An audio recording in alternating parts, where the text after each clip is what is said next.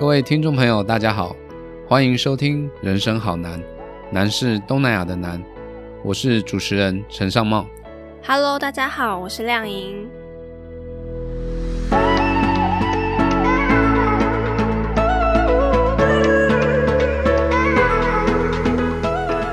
今天呢，我们要跟大家聊一个颇为严肃以及具有争议的一个问题，哈，是就是东南亚学生在台打工。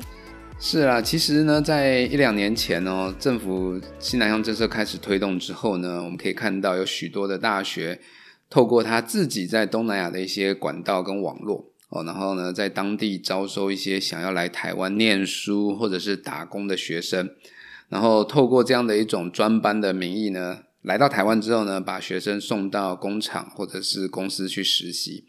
所以呢，在前一两年，我们大概比较常看到很多新闻会报道，哦，就说哪些大学招了学生，然后把人家送到包括的是屠宰场去去打工，哦，然后又有超时的问题出现，哦，所以呢，那时候教育部就开始会去彻查。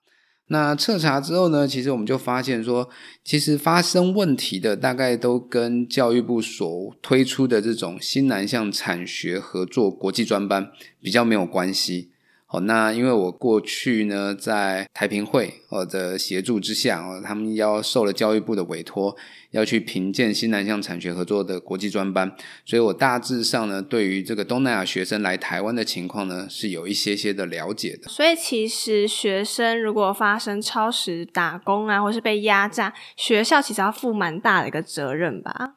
是啊，所以像我们前阵子最近的一个新闻，大概就是在嘉义的某所大学哦，就曾经也是爆发。那他们也不是这种的产学合作专班，因为产学合作专班基本上就是给技职体系的学校去申请的。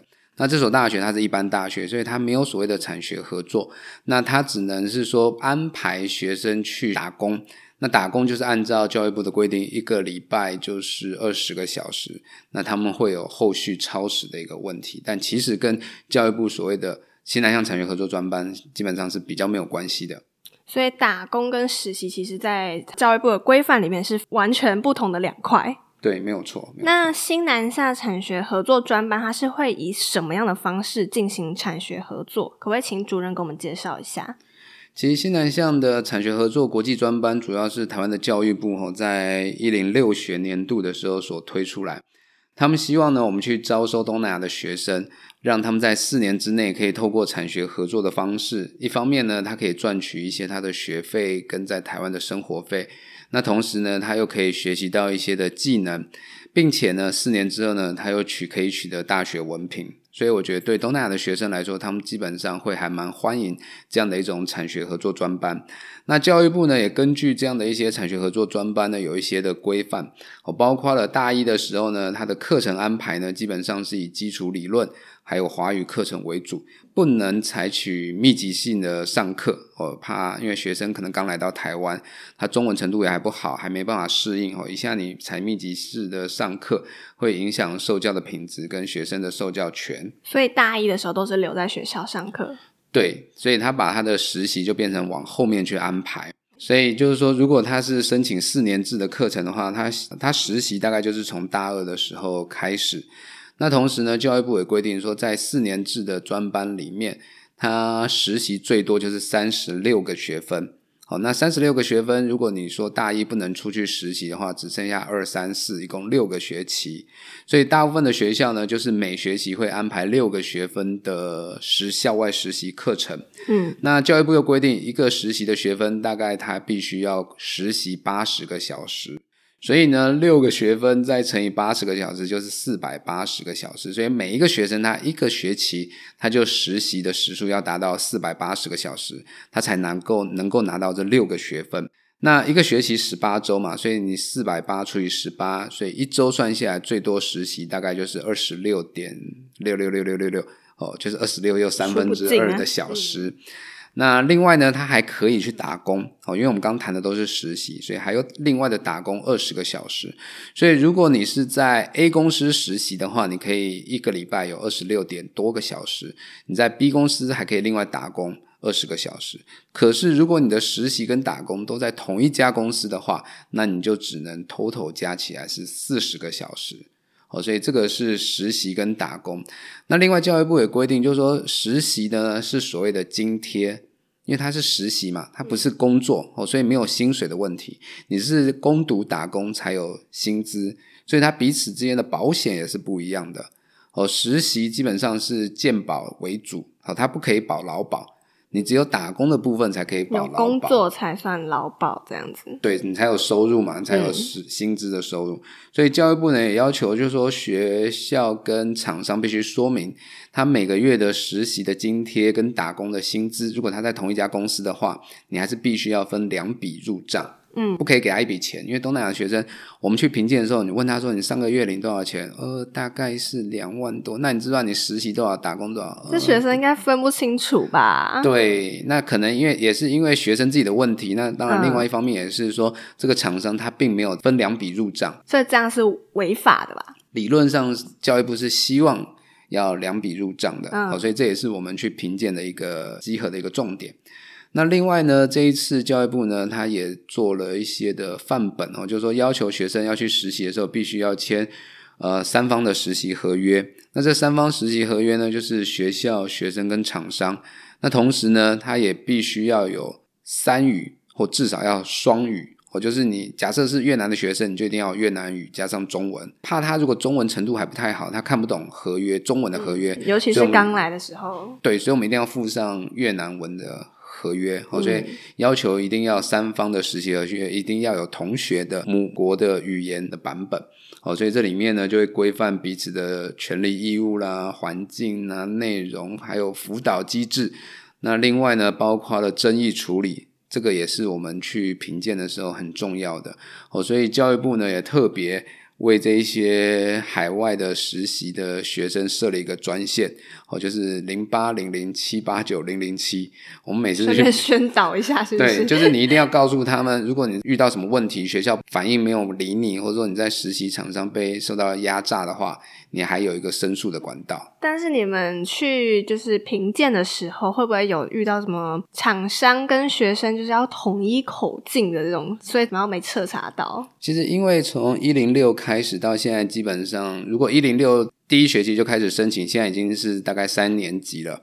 哦，那我承认，在一零六学年度我们开始去评鉴访视的时候，确实可以看到很多很多的问题。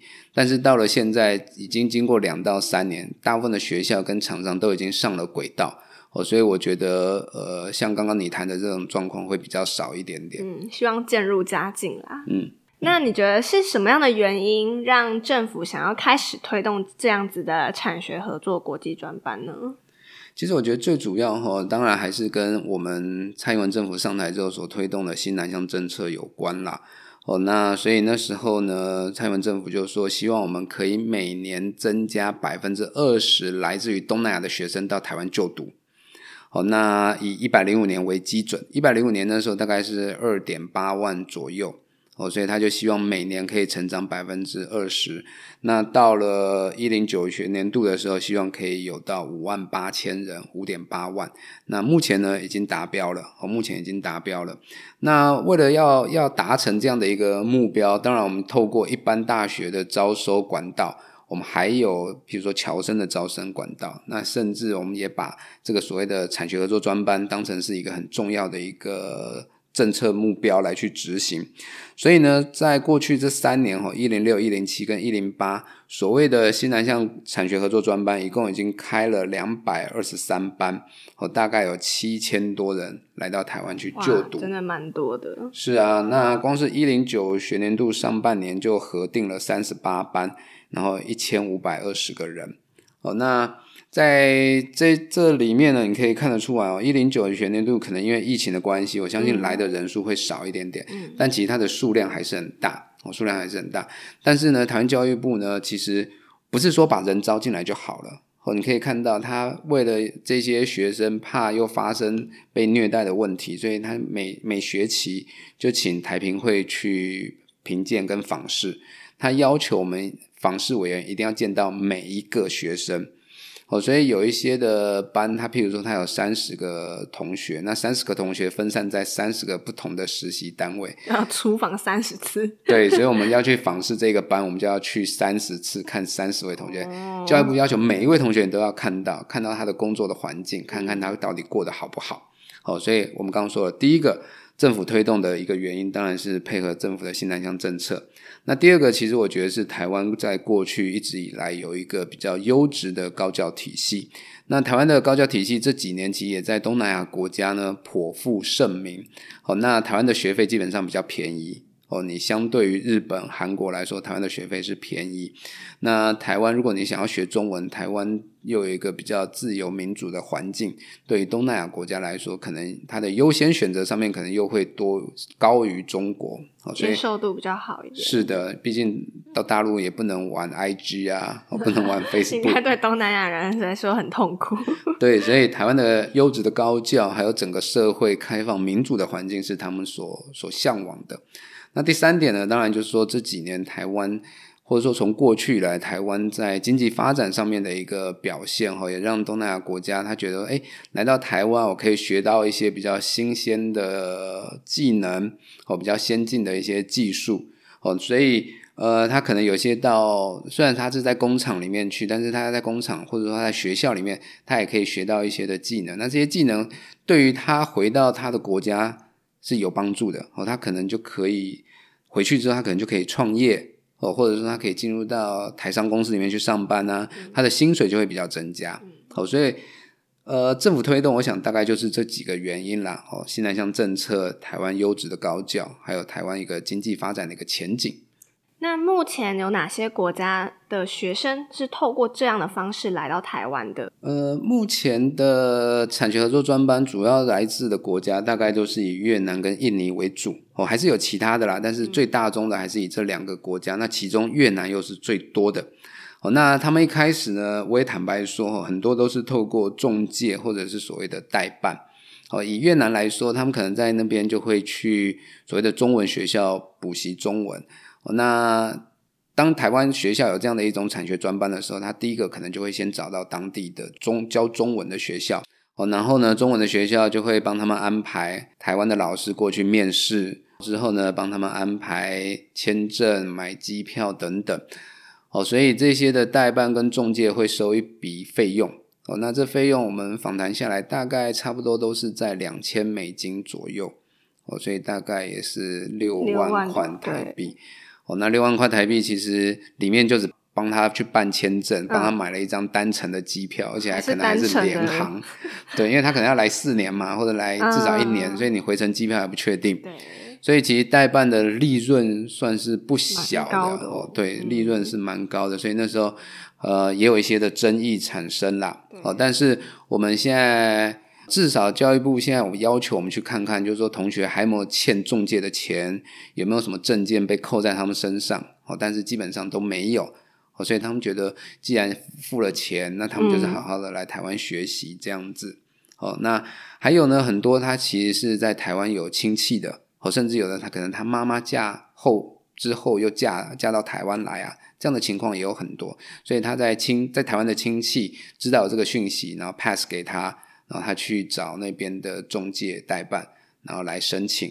哦，那甚至我们去评鉴的时候，还遇到一个，他之前是在台湾就是当义工的，嗯，我就是他透过义工的身份来台湾工作，工作了，他可能待了五六年，然后他就知道有这样的一个班，他觉得很好，所以他又特地又回到越南，然后重新，因为他规定你一定要从越南过来。不能在台湾的，哦，所以他虽然说在台湾很久，他很喜欢台湾，但是他可能觉得做义工有些工作可能太辛苦了。那有这样的一个产学专班工作，让他想要他想要换个工作的意思吗？对他可能想要轻松一点点，他不他不缺钱啦。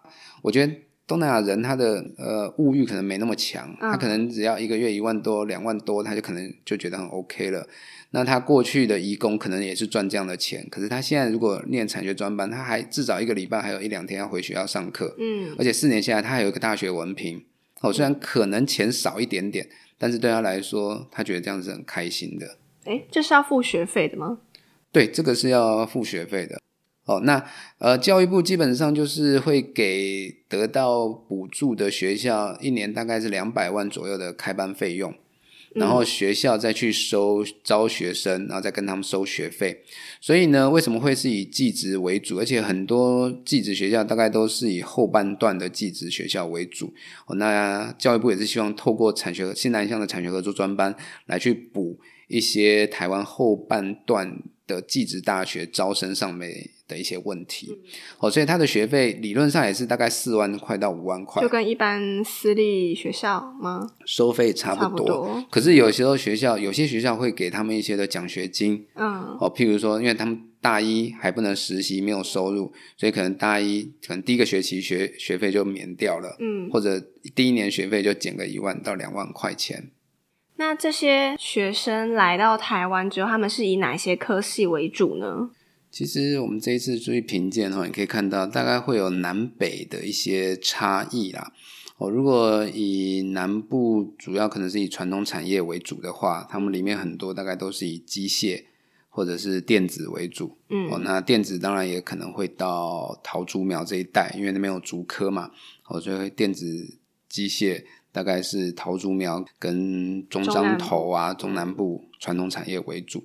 那至于台北跟新北的话，比较多我们看到的可能就是餐饮跟美发这一类的服务业为主。哦，那这个其实也蛮受学生东南亚学生的喜欢啦，尤其像越南的学生，他就还蛮喜欢去美发的。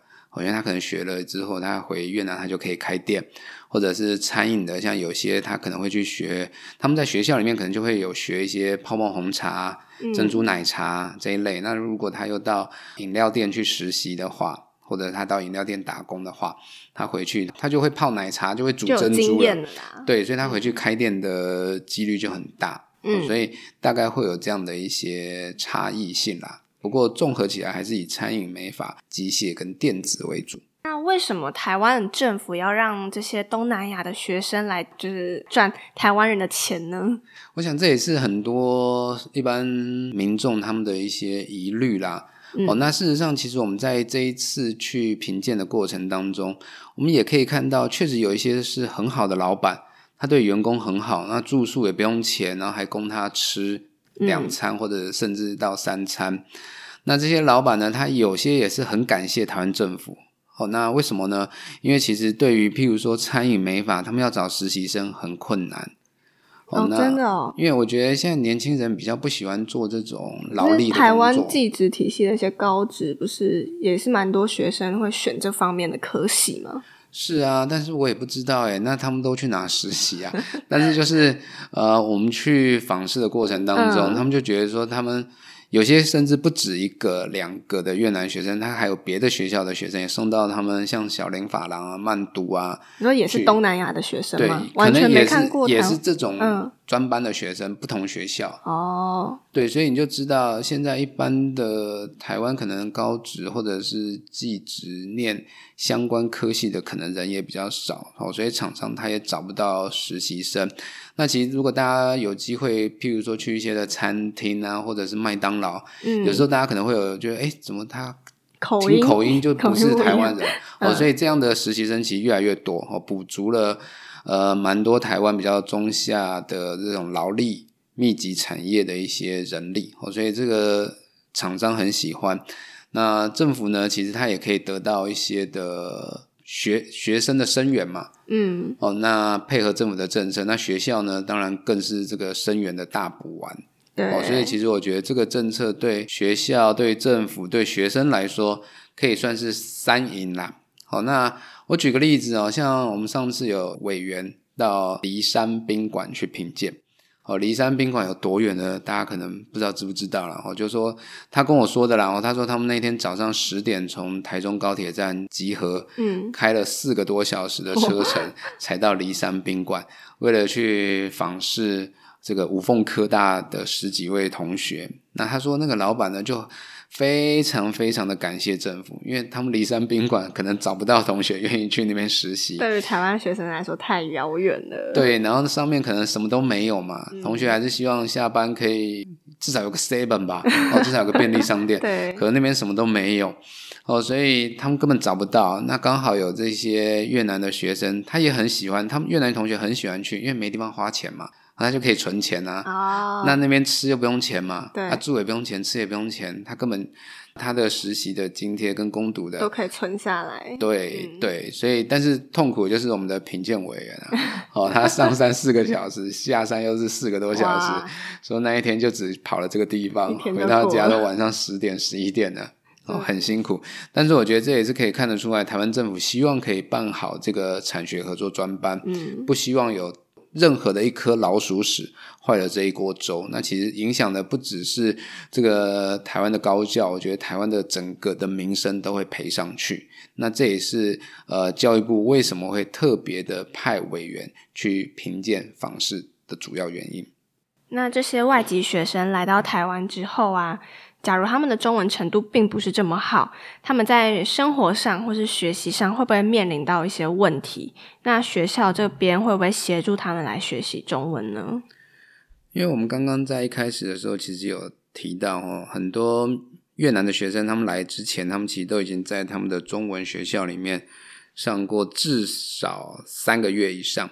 那甚至我们有看到很多同学呢，他可能从小就在学中文，因为毕竟越对越南人来说，他们学中文也算是一个潮流啦，哦，可以增加一些的收入。所以其实有些的同学，他其实中文程度都已经很好了。那如果比较不好的来的话呢，我们刚刚也提到了，第一年的课程大概都会以理论跟华语为主，所以他们的中文大概在第一年的时候都可以获得增增强。那同时呢，学校也会派一个至少会越南语的，同时很多都是越南籍的助教，上课的时候呢，可以帮忙他们去处理语言的一些问题哦，然后呢，也会有这些的华语的加强课程。哦，所以我觉得基本上学校能做的大概是这些。嗯，那等到他们出去实习之后呢，因为我们以刚刚的这些餐饮啦、美发为主的实习学生来说的话，他第一线面对客人，所以他只要一去实习之后呢，面对客人之后，他的华语能力其实增加的是很快很快。那我还记得以前在念书的时候啊，就是要打工又要上课，是蛮累的。如果这些学生他们也是要每周打工又实习，还要面对就是变换环境的这个挑战，这样他们念书的效果会好吗？我也必须说了哈，就是说对这些同学来说，当然赚钱打工可能会是他们的第一个目的。那当然，除非里面真的有些人他可能家里环境还不错哦，所以他后来他就说，那他不要去实习了。嗯他说我我不需要去实习，那可能就用其他的课程来去替代。嗯，好、所以也有这样的一个情况。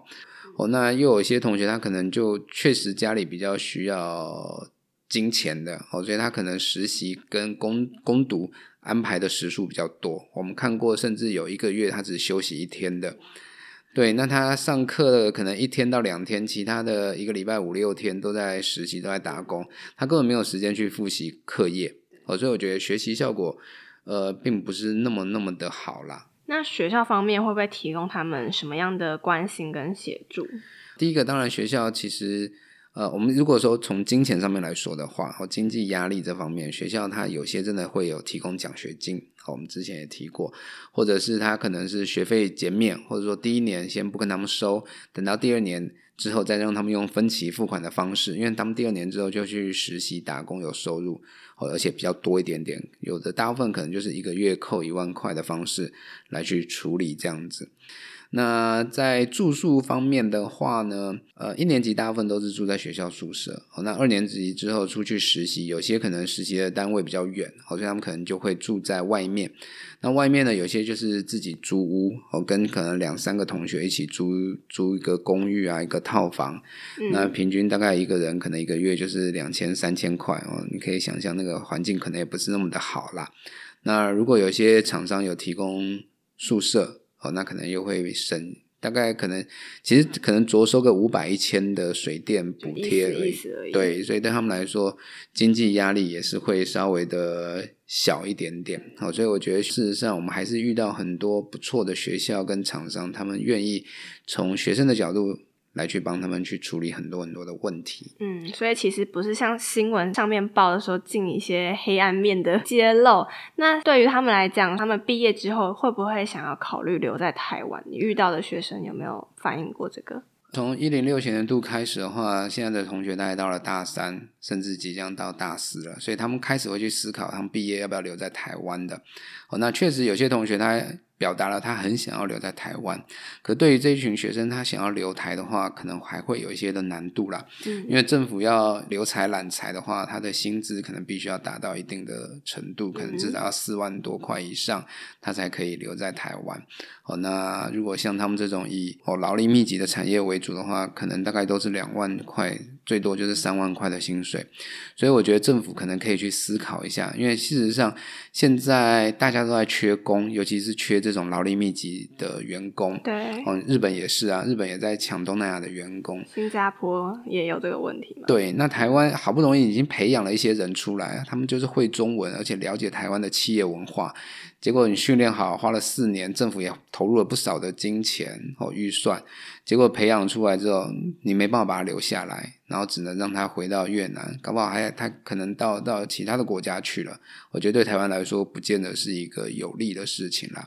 所以我觉得，呃，新南向产学合作专班执行了三年多，大概已经慢慢的上轨道了。那接下来的一个重点，可能是我们必须要去思考，是不是可以把这一些。我们训练的同学，如果他想留下来的，我们可不可以想什么办法让他们留在台湾发展？